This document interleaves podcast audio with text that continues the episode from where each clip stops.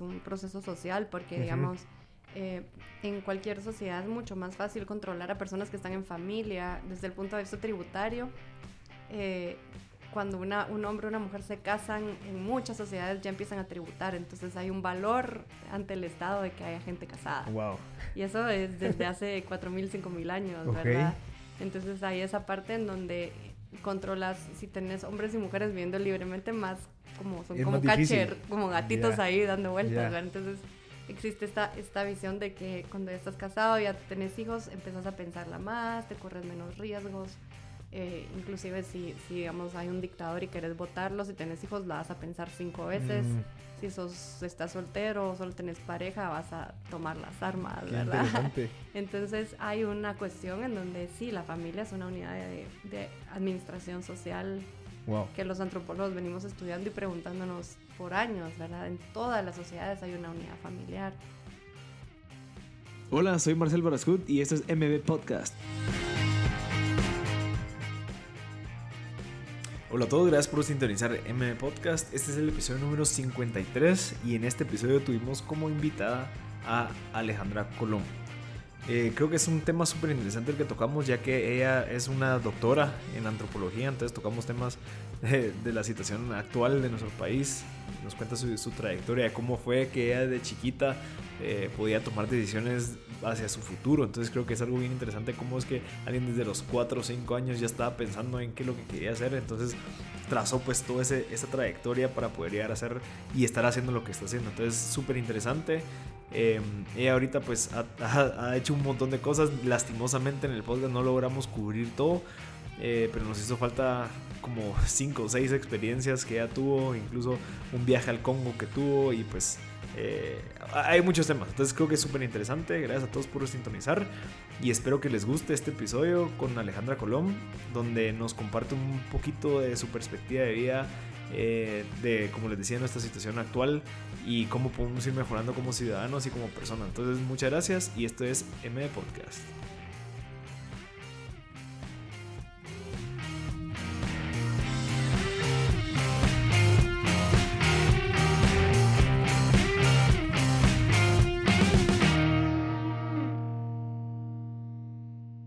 Hola Ale. Hola, ¿cómo estás? Bien Ale, qué gusto verte y saludarte. Eh, quería empezar con recordarnos un poquito cómo fue que te conocí. Eh, estaba, yo estaba en Huehuetenango, cada acaba de llegar en el, en el Unicornio Azul. Un lugar increíble, la verdad, súper especial, eh, eh súper tranquilo. Una vez he ido y nunca lo he olvidado. Y me acuerdo que subí a la montaña, así como para ir a ver la vista. es como uno de los encuentros más como especiales. Sí, definitivamente. Qué risa. Qué risa, porque iba caminando y la nave una persona sentada en un árbol. Creo que estás meditando, estás pensando, no Estaba viendo el paisaje. Estás viendo el paisaje. Pero es súper interesante porque nos quedamos platicando y pasar, creo que pasó como una hora donde empezamos a tocar un montón de temas de la realidad eh, o sea, obviamente, o sea, la gente que no conoce a la Ale, pues es antropóloga, es doctora de antropología y el conocimiento y la perspectiva que ella tiene en la vida es bien interesante.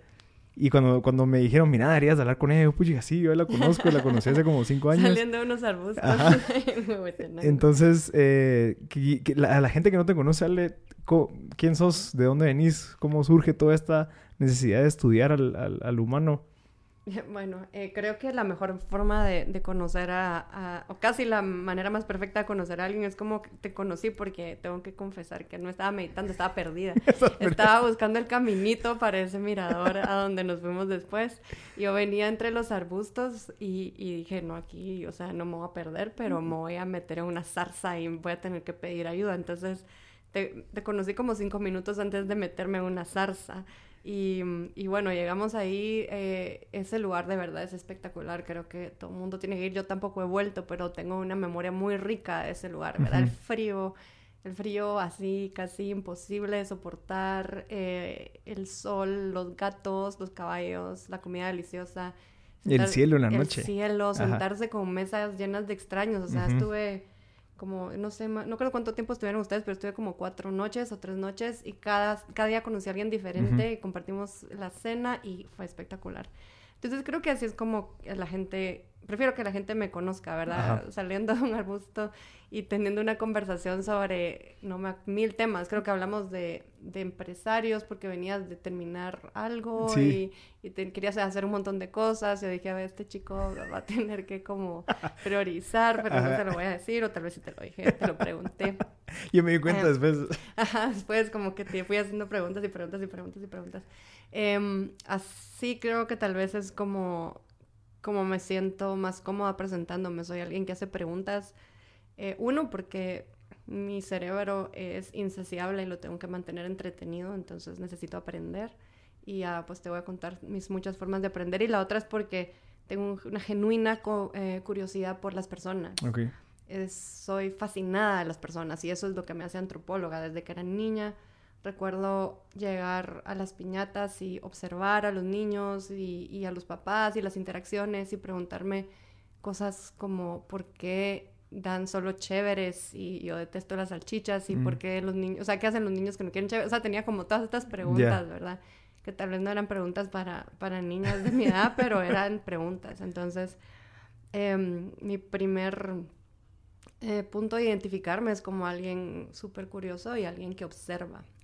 Y, y, encontrar que la antropología existe, que es una carrera que te permite hacer eso y ganarte la vida de observar, preguntar, y luego eh, proponer conclusiones ha sido lo mejor que me ha pasado. Creo que em, en un pequeño pie de página, lo mejor que le puede pasar a una persona es encontrar la carrera o el camino que responde a su vocación, a lo que quiere hacer en la vida. Y, y, luego tener los recursos para hacerlo. Y por eso es que mi trabajo de todos los días es hacia eso, hacia generar esas oportunidades para que todos los niños y niñas y los adolescentes y los adultos puedan encontrar ese lugar. A mí me, me genera tristeza y me genera estrés que, que, en Guatemala seamos una pequeña minoría la que puede realmente escoger y, digamos, te miro aquí y digo, bueno, ya está, está, en su camino, está haciendo lo que quiere. Si te aburrís vas a cambiar, vas a buscar otras cosas y va a estar bien. Entonces, ese poder también de reinventarte, de encontrar lo que te apasiona, creo que es lo que, lo que nos hace una minoría. Una minoría y, y, uno hay que, hay que agradecer, ¿verdad? Yo todos los días agradezco lo que tengo y, y, me siento feliz, o sea, no, no paso, no se pasa desapercibida esa, esa gran, no sé, unos le dicen bendición, ventaja, lo que sea.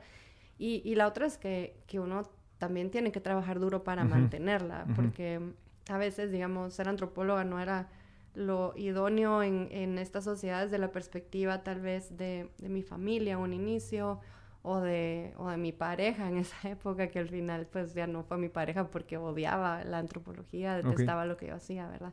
Pero, pero saber que, que el corazón es tu guía y suena muy cursi, pero que, que, hay una, tu corazón te dice que te hace feliz. Sí. Y yo tengo la gran suerte que mi profesión me hace feliz. Entonces eso es como lo primero, pero, pero tal vez volviendo al unicornio, eh, Así se llama el hotel. El hotel, sí, pero al unicornio azul, al hotel. Y a los caballos, para mí esa es una metáfora perfecta porque es un lugar hermoso, sencillo, simple, en donde puedes pensar, en donde conoces personas, en donde también te subes a un caballo y tal vez te vas a mal matar porque, porque no sabes montar caballo entre las piedras.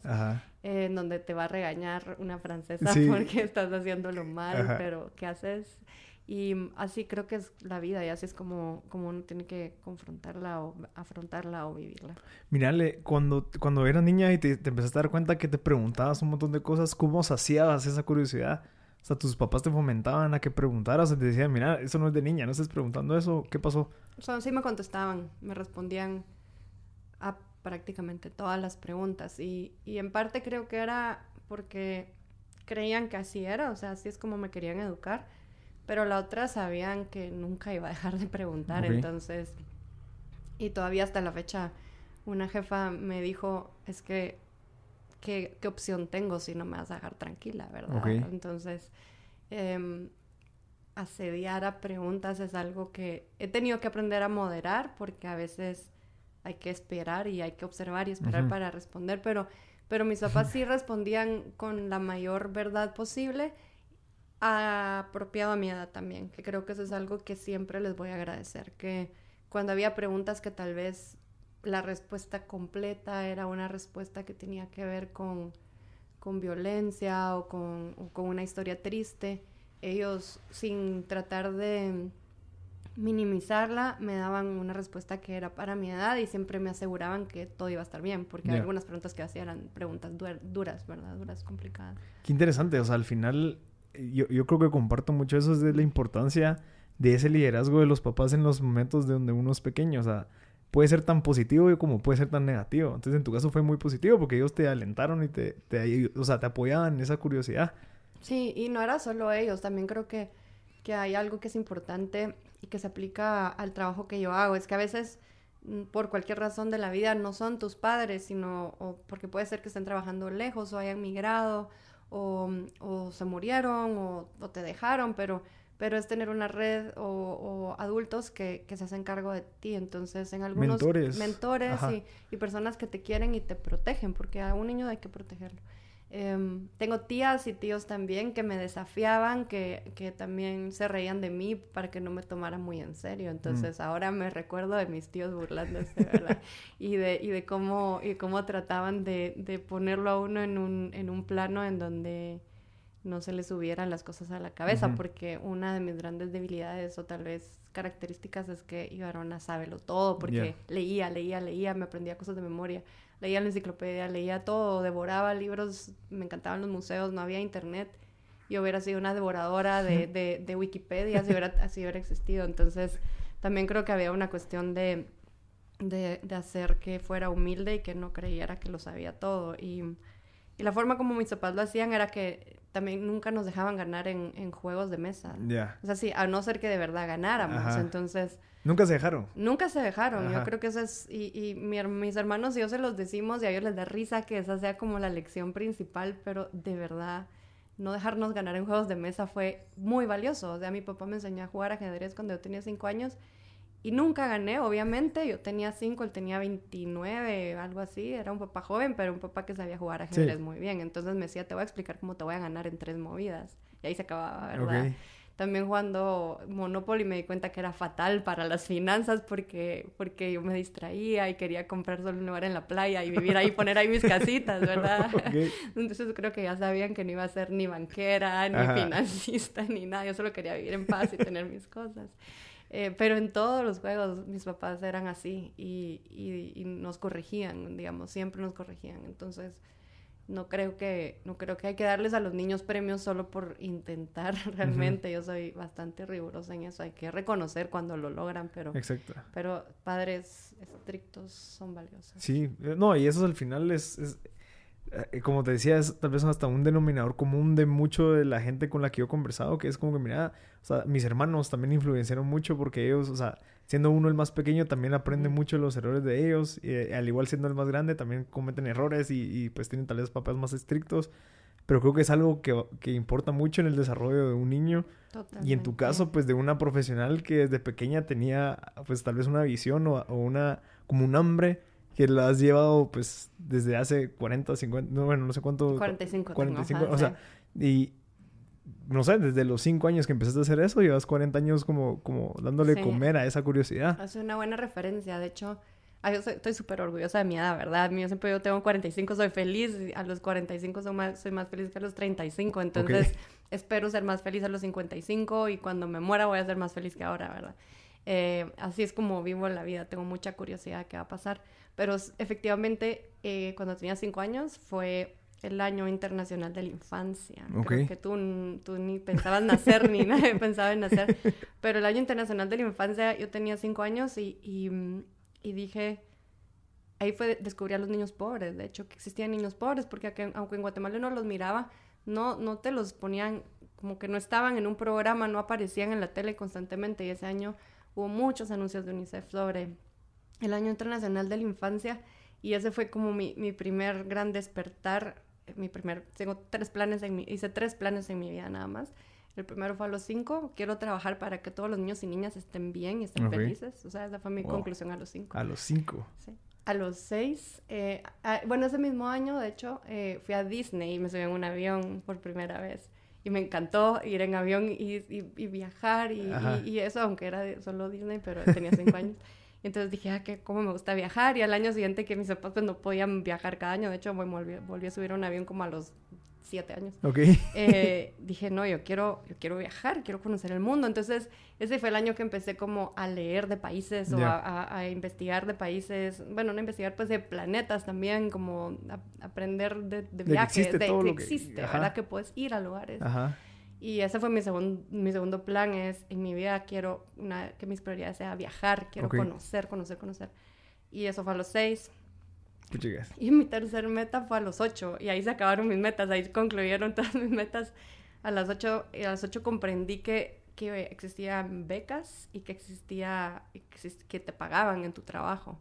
Y entonces mi meta fue, quiero que me paguen por hacer eso, quiero que, quiero que mi trabajo sea resolver los problemas de los niños, quiero viajar y quiero que, me, que, me, paguen, ¿verdad? Quiero que ese sea mi trabajo. Entonces, eh, me pagan por viajar, me pagan por, por ir a ayudar a organizaciones a resolver problemas, a irme a meter a la selva o al desierto con personas, a hablar y conocerlas y ayudarlas a que ellos encuentren qué es lo que tienen que hacer. Entonces, al final como que la antropología respondió a mis tres metas de niña y no sé si es bueno o malo ya no haberse planteado otras metas tan, tan, importantes, pero ahí, ha funcionado. Pero, o sea, ¿y a qué le, a qué le, o sea, a qué le hace responsable que tan pequeña ya tenías tan claro lo que querías hacer?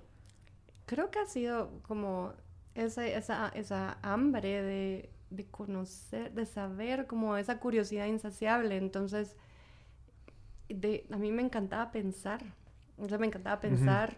Pero tenías, digamos, tu abuelito o alguien como que te fomentó eso Tenía, Sí, es verdad. Digamos, mi abuelo, mi abuelo materno era súper fan de National Geographic y, y, me regaló un globo cuando yo tenía ocho años y veíamos, habíamos las revistas, me regaló, bueno, a los seis me regaló, porque a los seis también me interesó, cuando me empezó a interesar viajar, me regaló este libro de, de Egipto, de National Geographic, que era un libro que era como la mitad de mi tamaño, que todavía tengo. Y, y leía lo que pues no entendía casi nada de arqueología pero, solo con ver las imágenes. Sí entonces esa idea de que y que él había viajado mucho en el mundo y conocía mucho me hizo me hizo pensar que era posible pero igual em, la idea que, que no tenía que ser hombre para hacer esas cosas porque también te imaginas son los años 70 80 en donde los investigadores y los antropólogos te imaginas que son solo y que son solo hombres. Indiana Jones. Ajá, es un Indiana Jones o sea no no no había Sarah Crawford ni nada, no había nada de eso. Entonces mi duda era que si las niñas lo pueden hacer. Y mi, mi convicción era que sí. Entonces tal vez mi, mi, mi propósito era demostrar que las niñas podían hacer todo igual que los niños verdad no había límites en sus habilidades mentales, en su capacidad de, de, crear, en su capacidad de, de, ser buenas en materias. Y estar en un colegio solo de mujeres a mí me sirvió porque no tenía esa competencia constante de esto es de niño, esto es de niña, niño, niña, niño, niña, sino todas las niñas hacíamos todo, ¿verdad? Entonces creo que estudiar, interesante. estudiar en el Montemaría para mí sí fue lo mejor porque eh, las monjas y las maestras no te ponían límites en lo que tú aspirabas. Ajá. Y eso creo que hace una gran diferencia porque te permite satisfacer tu curiosidad sin ponerla en una casilla. De no, eso es para hombres, eso es para mujeres. Sí, correcto. Entonces, cuando quise, nunca, o sea, yo no sabía qué quería hacer exactamente, solo quería que tuviera que ver con niños, viajar y que me pagaran. Eh, pero, por ejemplo, todo el tiempo que la matemática fue mi materia favorita, nunca pensé que una mujer no podía hacer matemática o que no podía hacer física o que y luego bióloga y luego arqueóloga y luego todas las cosas, ¿verdad? Abogada, todo lo que pasé hasta llegar a antropología. Pero nunca pensé que no podía hacerlo. Y creo que, que, eso es un mensaje que tiene que existir para todos niños y niñas, que un niño no tiene, si un niño es un diseñador genial de ropa, que no le digan eso es de mujeres, sino que vea modelos de diseñadores geniales, ¿verdad? Que pueda seguir ese camino. Y, y, eso creo que es algo que como sociedad debemos hacer, decirle todo se puede y hacer lo posible, ¿verdad? Exacto. Ale, tú, tú que sabes tal vez de esto, es ¿a qué le atribuís o qué fue lo que pasó que de un principio, o sea, pensaron que los hombres podían hacer otras cosas que las mujeres? ¿Qué fue lo que causó eso? Bueno, esa es una buena pregunta antropológica, más bien paleoantropológica, porque la división del trabajo responde a, condiciones ecológicas. Eso quiere decir que, hace un millón, de años, digamos menos, digamos, hablemos de 50 mil años, algo así, cuando, cuando los humanos eran cazadores recolectores, había tareas de recolección, había tareas de caza, pero también había el, trabajo reproductivo de las mujeres. Mm. Y entendiendo que, que, la esperanza de vida en ese entonces era 25 años o algo así, los seres humanos tenían muy poco tiempo para, para hacer cosas, ¿verdad? Nacían y, y, en cuanto entraban en la edad reproductiva se reproducían y corrían muchos riesgos y se morían muy jóvenes. Entonces hay, digamos, estoy simplificando algo que es más complejo, pero hay una división del trabajo original que se asocia a las labores reproductivas de la mujer. Y, y eso se mantiene más o menos. Claro que hay muchas sociedades en donde hay, hay sociedades donde hay mujeres cazadoras, mujeres pescadoras, mujeres, o sea, con otras tareas. Y al momento, digamos, de, que se crea la agricultura, se vuelve tal vez en algunos casos más eh, homogéneo, porque hombres y mujeres practican agricultura, pero, con, pero la división del trabajo sigue, sigue estando. Y entonces hay muchas hipótesis sobre cómo es que la mayoría de sociedades han sido dominadas por hombres, pero también hay la pregunta de cuál es el rol de las mujeres si no se escribe la historia de las mujeres, no sabemos realmente cuál ha sido su rol y, digamos conforme se hacen más investigaciones arqueológicas y, y, se, y se escudriña la historia, te das cuenta que han habido mujeres que han sido generalas, que han sido eh, inventoras y que, y que tal vez es que se les olvida, ¿verdad? Entonces todas esas películas que vemos de mujeres científicas que son las que, que hacían código y que no se les reconoce, es parte tal vez de, de un intento de, de, de, mantener el control y, te lo explico simplemente en números, digamos, si, si, solo, si solo los hombres controlan y son los únicos que tienen acceso a privilegios, es la mitad de la población. Entonces en un país de un millón, 500 mil gozan de esos privilegios de acceso. Cuando tratas que la otra mitad goce de privilegios, la competencia se duplica inmediatamente. Entonces, si tú sos alguien, un hombre muy capacitado que sabe lo que hace seguro de sí mismo, no te debería molestar que hay otra mujer capacitada que es segura de sí misma que está compitiendo por el puesto porque va a hacer eso.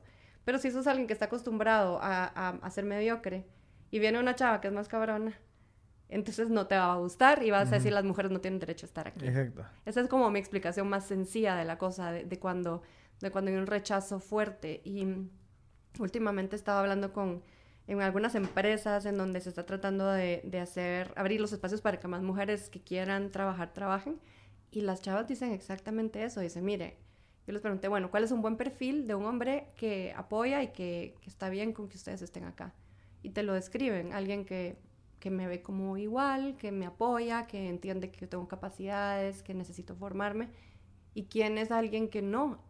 Y te describen el que, el que es machista, el que critica, el que de, cajón te dice no va a poder, el que se mm. burla.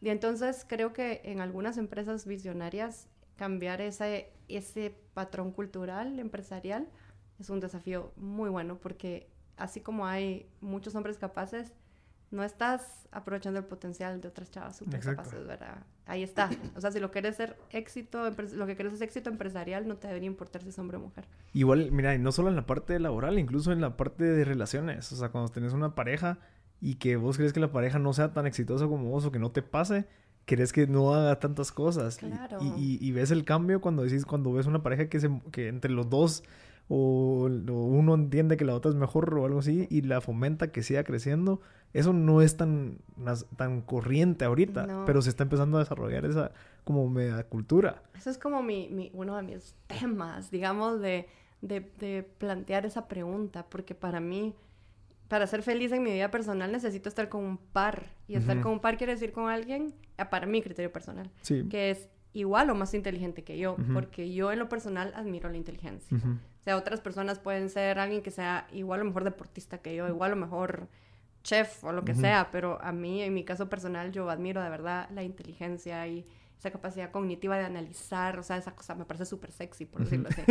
Entonces, obviamente quieres estar con alguien sexy o más sexy, ¿verdad? Eh, y, y, y, me parece rarísimo cuando alguien quiere, alguien que solo lo admire, o sea, o alguien que solo lo mire para arriba, o alguien que solo esté ahí, y que no sea tu par, porque para mí lo más importante son esas conversaciones. Es si, si tu ambición es esta, yo apoyo tu ambición, tú apoyas la mía, los dos estamos felices con nuestros logros. no, o sea, no compito, no hay competencia, es una conversación súper rica en donde los dos van como descubriendo, entonces cada quien tiene sus aspiraciones individuales, pero como pareja deberías ser un equipo que, que se hace porras mutuamente y se siente orgulloso, orgullosa.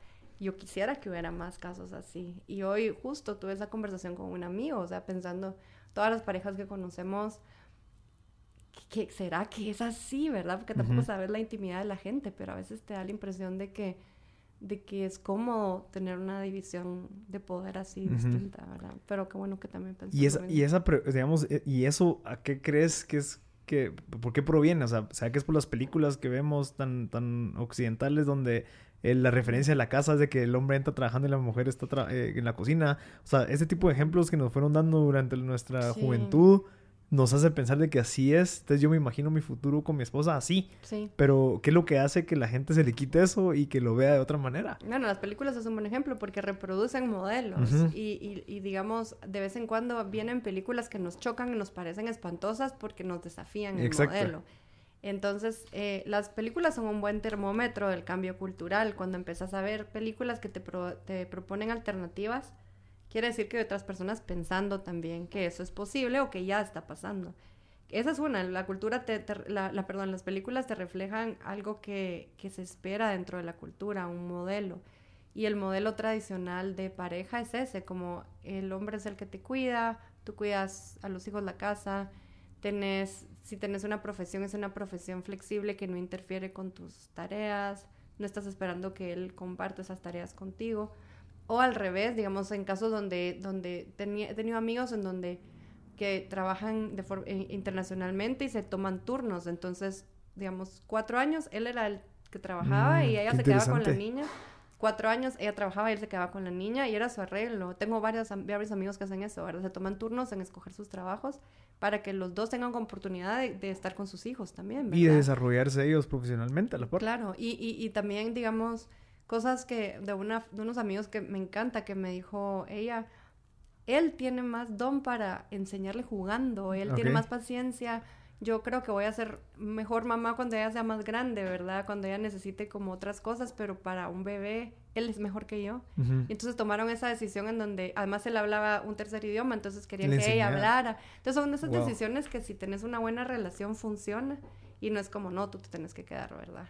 Qué interesante. Y digamos, en este tema de los cuatro años, ese ejemplo me parece genial, pero me, me, surge una duda. Entonces, ¿qué pasa con la visión o la ambición de esas personas de desarrollar una carrera profesional? Si en dado caso tengo que para cada cuatro años, ¿será que entonces ellos ya lograron entender o están en un grado de conciencia donde ellos ya no es tan, no es una ambición ser el gerente general de una empresa, sino que solamente crear una familia bajo, bajo, de una manera saludable. Y, y, tal vez que sus roles, que lo que aspiran a hacer no, no es lineal, o sea, no es como voy a ir subiendo, subiendo, subiendo, sino esto es lo que me gusta hacer y cada vez que lo encuentre lo voy a hacer mejor, pero es un puesto similar.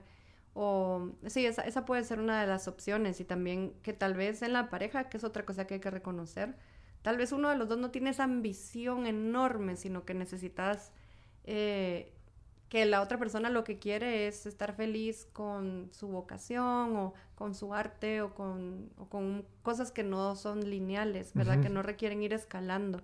Y entonces se las arreglan también de esa manera. Yo creo que, que no hay como un modelo perfecto, sino más bien el modelo que funciona para cada pareja y que estén claros, ¿verdad? Pero el problema de eso es de que como te venden la idea de que tienes que hacer esto y aquello, no logras encontrar un modelo perfecto para ti y a tu familia porque según la sociedad es así. Sí. Entonces es bien complicado lograr salir de eso y decir, no, me, ¿por qué estamos viendo y buscando eso?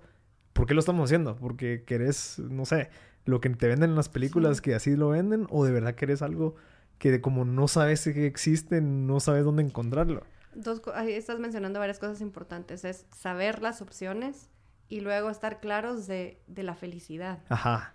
O sea, saber que, que, la felicidad es posible y que para cada persona la felicidad es distinta. Yo tuve, he tenido muchas experiencias con mi trabajo con niñas y recuerdo una niña en, en un lugar en, en, Chimaltenango que después de más de un año de programa me dijo, mire, me dice, tenía como 10 años, eh, después del programa todas mis amigas quieren ser alcaldesas o maestras o doctoras, pero yo quiero seguir recolectando fresa, es lo que me gusta.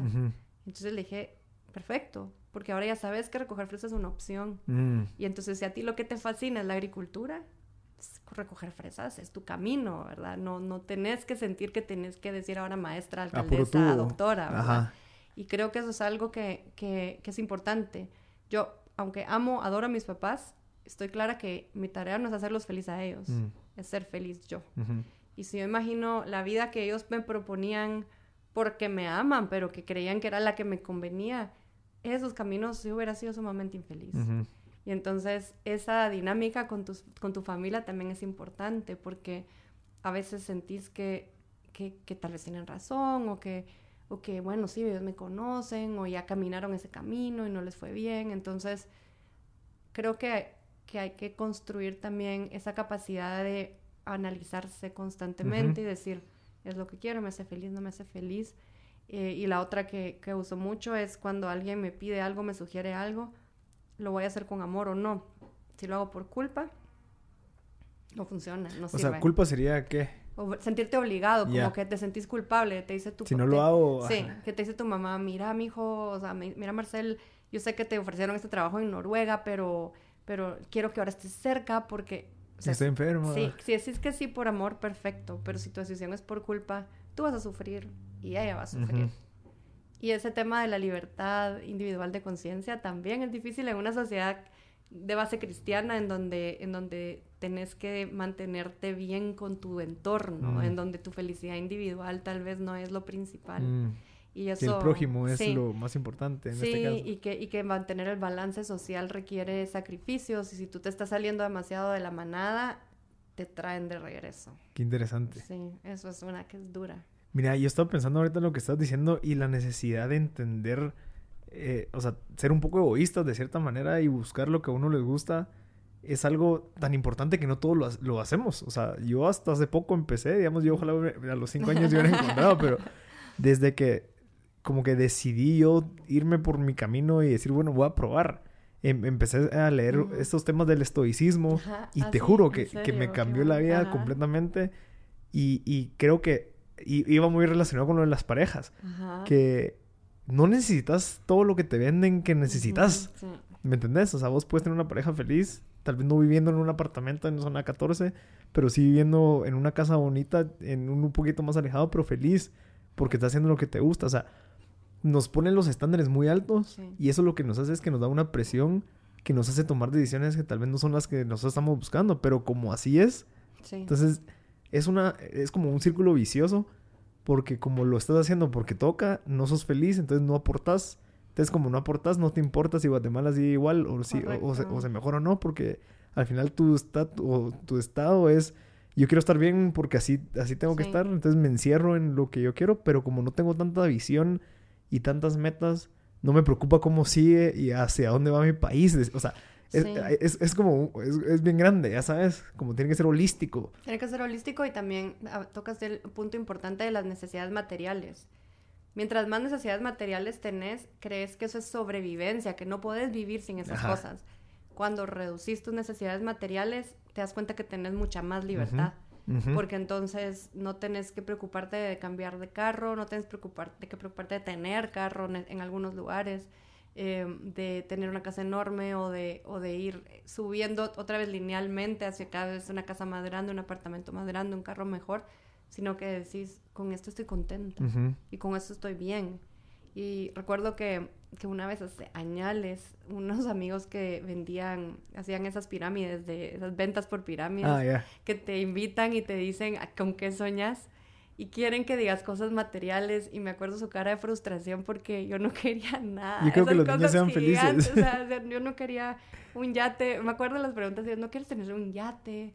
Una casa con piscina. Y yo, no, yo lo que quisiera es que mi, mi ciudad tenga parques y yo pueda ir al parque Ajá. libremente y, y que haya una piscina donde pueda ir. Yo no necesito la piscina en mi casa, entonces solo estaban más enojados porque ya veía que no me iban a poder meter en su pirámide. Porque yo no quería, o sea, tengo vivo súper bien, mis necesidades materiales están cubiertas, pero, pero no estoy aspirando al penthouse. ¿verdad? No, no es como la prioridad. Entonces creo que menos necesidades materiales te liberan y al liberarte te das cuenta que puedes hacer mucho más y te vas a correr más riesgos Exacto. porque no necesitas mantener un statu quo que, que, depende de lo material. Sí, y tu identidad está bajo lo que vos manejas.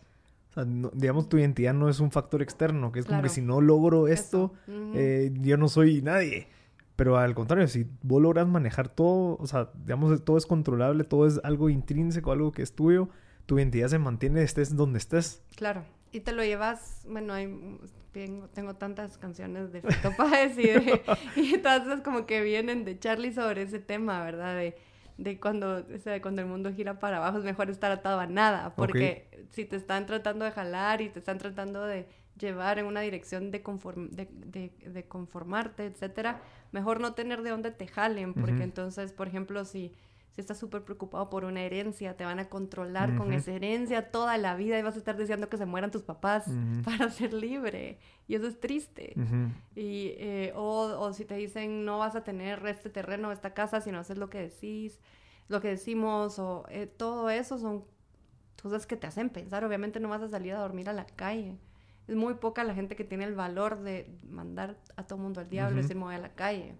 No es, no es realista pensarlo así, pero pero es eso, o sea, es como si tu identidad depende de lo que sos y no de lo que tenés. Suena cliché, pero, es, cierto. Es cierto. Y al final, o sea, regresando un poquito a lo de las parejas, por eso es tan importante encontrar una persona que comparta todo esto y que esté dispuesta a arriesgarse de cierta manera, o sea, a los cambios. O sea, digamos, yo tal vez he visto algunos ejemplos eh, donde cuidadito el esposo pierde el trabajo porque cuidadito yo pierdo lo que, lo que, no sé, no sé, como que todo eso ya no, ya no se vuelve.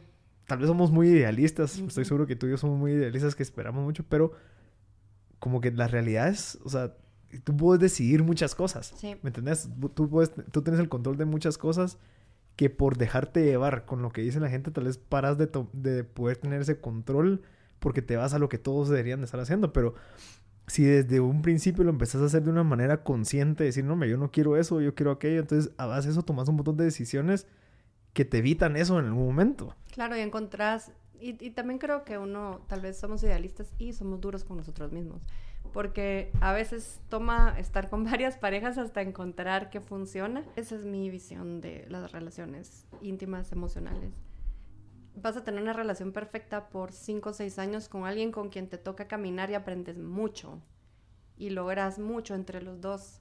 Pero también la pregunta es qué pasa si llega un lugar en donde los caminos se separan y es lo que a los dos les conviene. Y eso es un gran tabú porque lo que te dicen es que el matrimonio es para siempre, las parejas son para siempre, etc. Y obviamente, pues hay muchas visiones. Si tenés hijos, tenés que pensarlo distinto. Si no tenés hijos, pues tenés tal vez más libertad. Pero, pero yo tengo esa gran pregunta. ¿Qué pasa si, si en tu vida vas a tener tres grandes amores y, y, ese primer amor te dura hasta los 30 y luego tenés que seguir tu vida y te vas a encontrar con alguien más que es como el amor de esta parte de tu camino, después a los 80 otra vez y otra vez vuelve a este tema de la, de la felicidad y así, sí, como saber, ¿verdad? También como, como no caer en, ah, bueno, voy a probar, probar, probar, probar, probar, sino como eso es honesto contigo mismo, decís, con ella quiero estar, con él quiero estar y en este momento, bueno, ya no, ¿verdad? ¿Qué le pasa? Y otras parejas que yo conozco que llevan 20, 25 años y son obviamente felices. Ya. Y eso que existe todo. Ah, existe todo. Si sentís como esa buena envidia. a mí, una amiga también que es, pareja de su esposo desde que tenían 16 o 17, tienen casi 50 años y los ves y parecen novios. Mm. Ya los hijos ya están en la universidad y ellos siguen felices. O sea, sí, es que rico ser así, pero no a todo el mundo le pasa. Cabal. Y, y, lo que hay que entender es de que no todo, digamos, yo estaba hablando ayer con mi amigo y me decían, mira, o sea, al final nadie sabe nada. O sea, nosotros nos, bajamos, nos basamos bajo unas reglas que alguien se inventó y alguien lo, hizo que así debería de ser, pero esa persona sabe lo mismo que yo sé, que no, que no sabemos muchas cosas. Entonces, eh, puede ser que a las personas les funcionó, puede ser que a las otras personas no les funcione, pero el, el hecho que nos basemos de que así debería ser, porque así alguien dijo que creo que es algo que también nos limita. Bueno, sí, y, y no es solo una persona, sino es un proceso social, porque digamos eh, en cualquier sociedad es mucho más fácil controlar a personas que están en familia desde el punto de vista tributario. Eh, cuando una, un hombre o una mujer se casan, en muchas sociedades ya empiezan a tributar, entonces hay un valor ante el Estado de que haya gente casada. Wow. Y eso es desde hace 4.000, 5.000 años, ¿verdad? Entonces hay esa parte en donde controlas si tenés hombres y mujeres viviendo libremente más como son como cacher, como gatitos ahí dando vueltas, Entonces existe esta, esta visión de que cuando ya estás casado, ya tenés hijos, empiezas a pensarla más, te corres menos riesgos.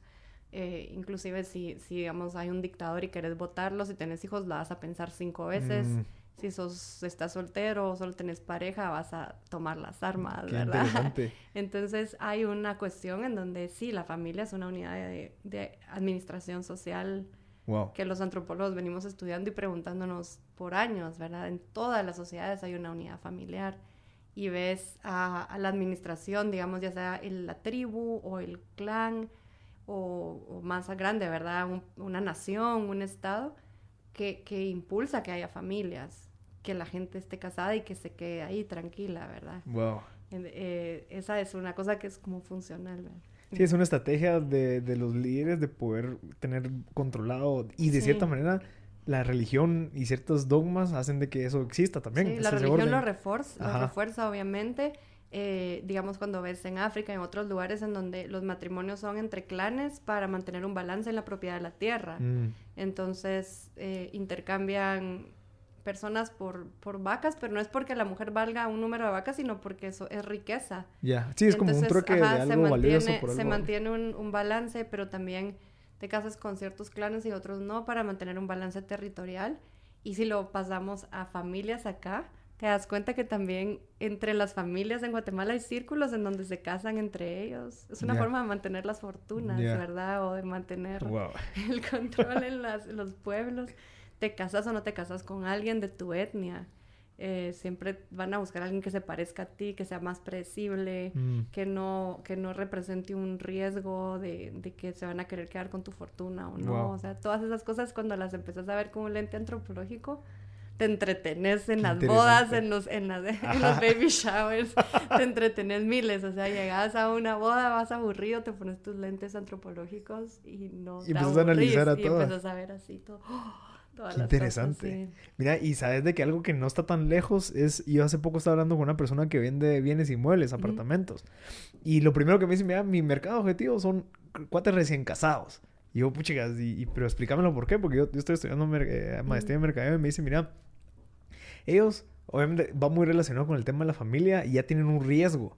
O sea, ellos se meten a tener una hipoteca con nosotros o se quedan pagando y, y si en dado caso no lo logran pagar, entonces, pues obviamente es mucho más arriesgado para ellos. Entonces, ellos, su solución es agarrar un apartamento, meterse un, un, un préstamo y pues lo, empiezan a hacer. Entonces, después, una semana después, hablo con una persona que es reclutadora de personas y me dice, mira, nosotros estamos buscando recién casados. Y yo, chicas, ¿pero por qué? Porque ellos ahorita están pagando una hipoteca. Entonces se meten a trabajar con nosotros. Entonces sabemos de que esas personas no se van a ir al dos meses, seis meses, un año. ¿Por qué?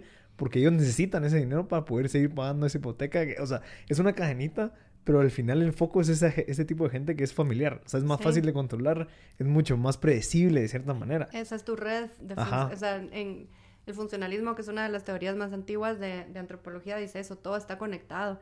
El empleo con la religión, con la familia, con la sociedad. Entonces ves esas conexiones que me estás diciendo.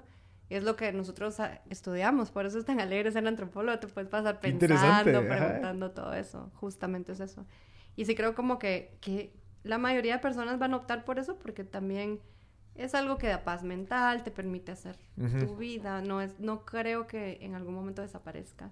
La, la propuesta es que haya espacio para otras alternativas, ¿verdad? Si no es lo que tú quieres en tu vida, no estés forzado a hacerlo. Exacto.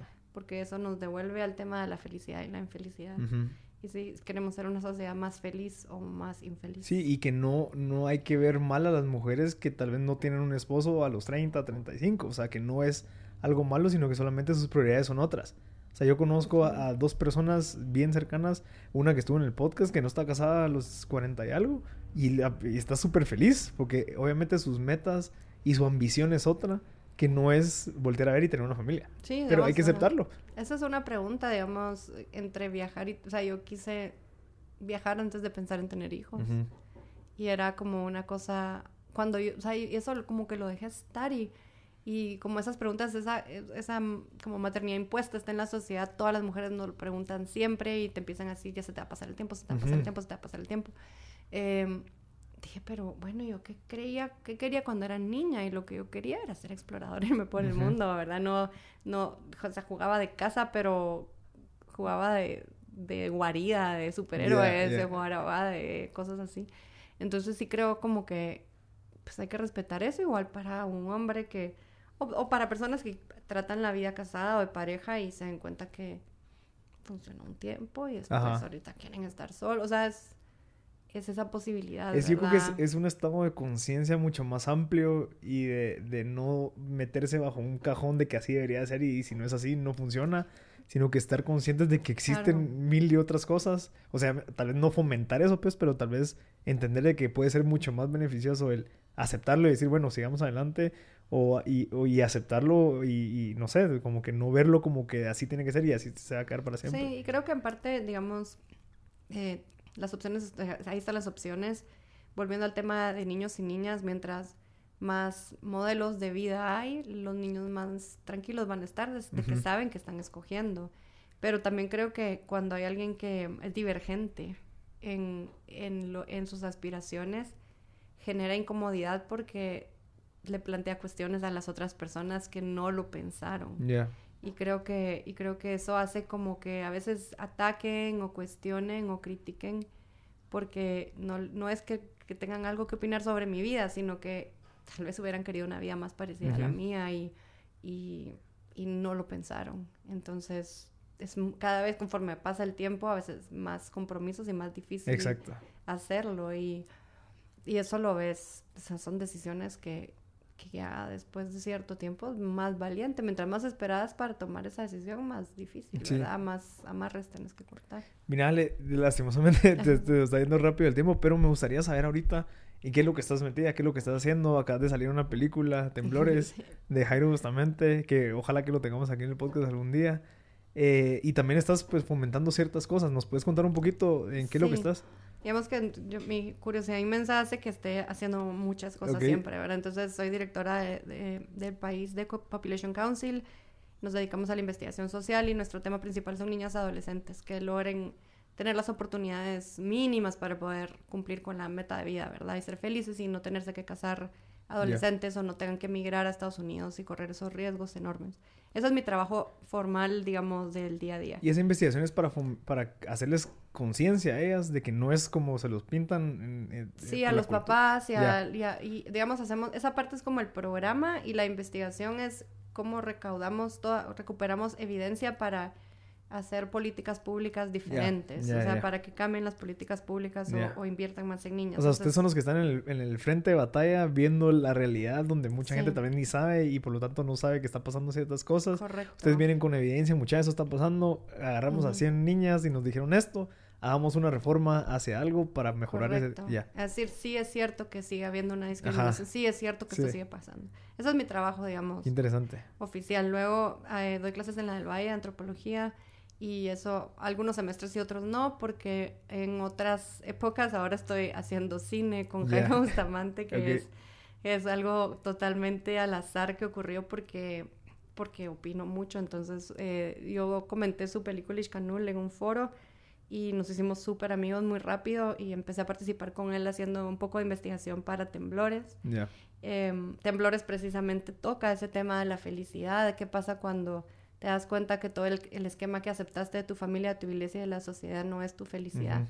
Entonces, investigar eso con él, pues apoyó un poquito, fue muy revelador, triste, duro, y luego, pues él me propuso un personaje, que es un personaje muy pequeño, pero que me obligó a hacer algo que para mí es el desafío más grande de mis siguientes 45 años, que es mi vida es mi cerebro y mi cuerpo sirve para alimentar el cerebro, pero nunca pienso en controlar el cuerpo, no sé bailar, no sé acercarte, no sé nada, esas cosas donde el cuerpo tiene que hacer las cosas bien, ¿verdad? no, no, son muy, muy cleta.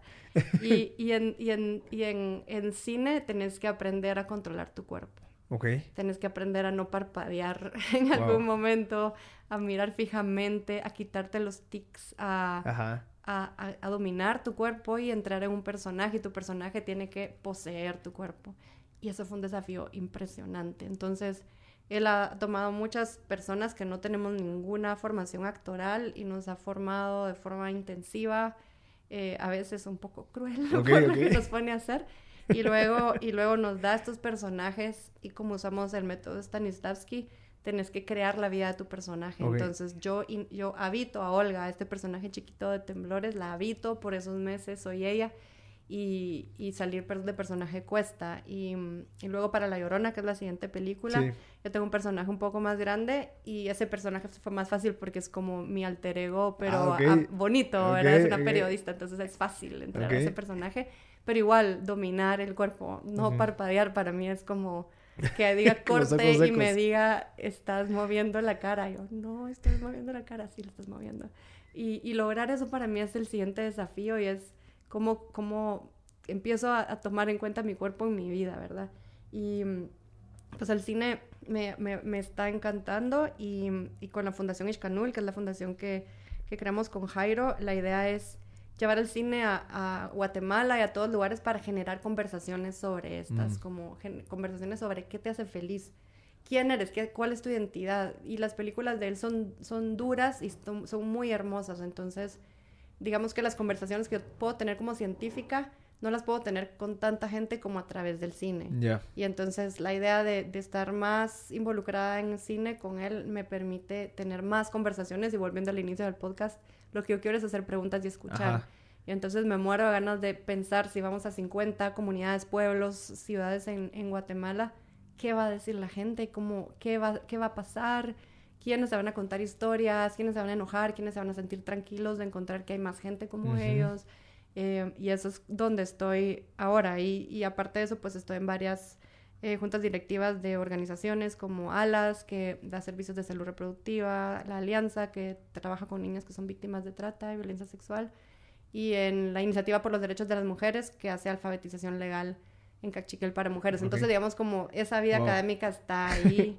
Em, pero el cine es como lo que ahorita está dándome ese, esa avenida para pensar qué más quiero hacer. Sí, y, el cine lo estás usando también como un canal de comunicación de, lo, de tus ideales. O sea, como que quieres llegar, que lo mismo que platicamos de Listo Jueves, que es un episodio que acabamos de subir, que él, usa la música para transmitir ese mensaje que tal vez va a ser bien difícil si te lo quiero decir hablado, de cierta manera. No vas a leer mi artículo, o sea, no, ni yo leo mis artículos, o sea, ni yo los leo, los escribo y cuando están publicados yo, ay, ya, no sé qué pereza, ¿verdad? Ya no, entonces si ni yo quiero leer mis artículos, mejor que alguien vea mi película o la película donde estoy participando, ¿verdad? Pero qué interesante porque todo lo que estás haciendo es como holístico, o sea, tú estás, o sea, e, estás cumpliendo un sueño, que todos quisieran, que es como que hacer muchas cosas, pero que vayan a un mismo enfoque al final, ya sabes, que es como que hay, hay, veces de que a veces yo, ok, pero tengo que trabajar en esto, entonces como que están separados, no que tu energía está al 100% metido en lograr ese objetivo que has tenido desde los cinco años. Eso, eso quisiera pensar y no es como que todo sea perfecto siempre, ¿verdad?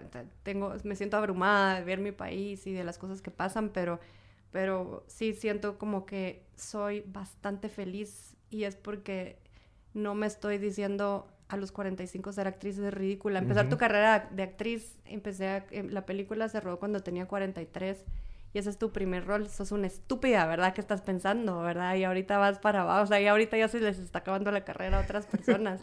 y no, ¿por qué? Porque no, tú pues... a limitarte y no, es algo que me parece que es fabuloso y y, y, Jairo le encanta, le encanta que uno tenga arrugas y que uno tenga canas y que uno sea una, un humano, ¿verdad? no, no, como una caricatura. Entonces, eh, la vida creo que esa es, mi, esa es mi hipótesis, como he tratado de hacer las cosas de la mejor forma posible. Quiero pensar que esas oportunidades vienen también porque me, me he tirado al agua de arriesgarme y decir, toca, quiero probar. Quiero probar y si me va mal voy a asumir, entonces... Y aprender. Y aprender, entonces creo que otra vez es nuestro privilegio de poder... Escoger. A escoger sin morir en el intento. Qué, qué buena manera de hacer el, círculo desde lo que, con lo que empezamos ahorita. Sí, volviendo al unicornio. Entonces, a que me, ensartarte en un zarzal no es tan malo, ¿verdad? Si después vas a llegar a un lugar y tener una buena conversación que te va a llevar, llevar, llevar, llevar y volver acá. No, perfecto, Ale. Mira, de verdad, muchas gracias por tu tiempo. Sí, me encantó, eh, gracias. Por cierto, sos doctora, doctora de, de antropología, entonces para que la gente que le ponga, le, lo que me odien un poco porque parece que eso le molesta a las personas, pero sí me costó mucho y, y lo hice en fines de semana mientras hacía todo lo demás. O sea, sí se puede. Y también e, era otra cosa que quería agregar, es de que, o sea, nos estás dando, nos estás dando el ejemplo que sí se puede hacer un montón de cosas a pesar de la edad, a pesar de, de las circunstancias y de que vale la pena seguir ese hunch que tuviste de los 5 años. O sea, mucha gente lo tiene a los 27, 26, como yo lo tuve.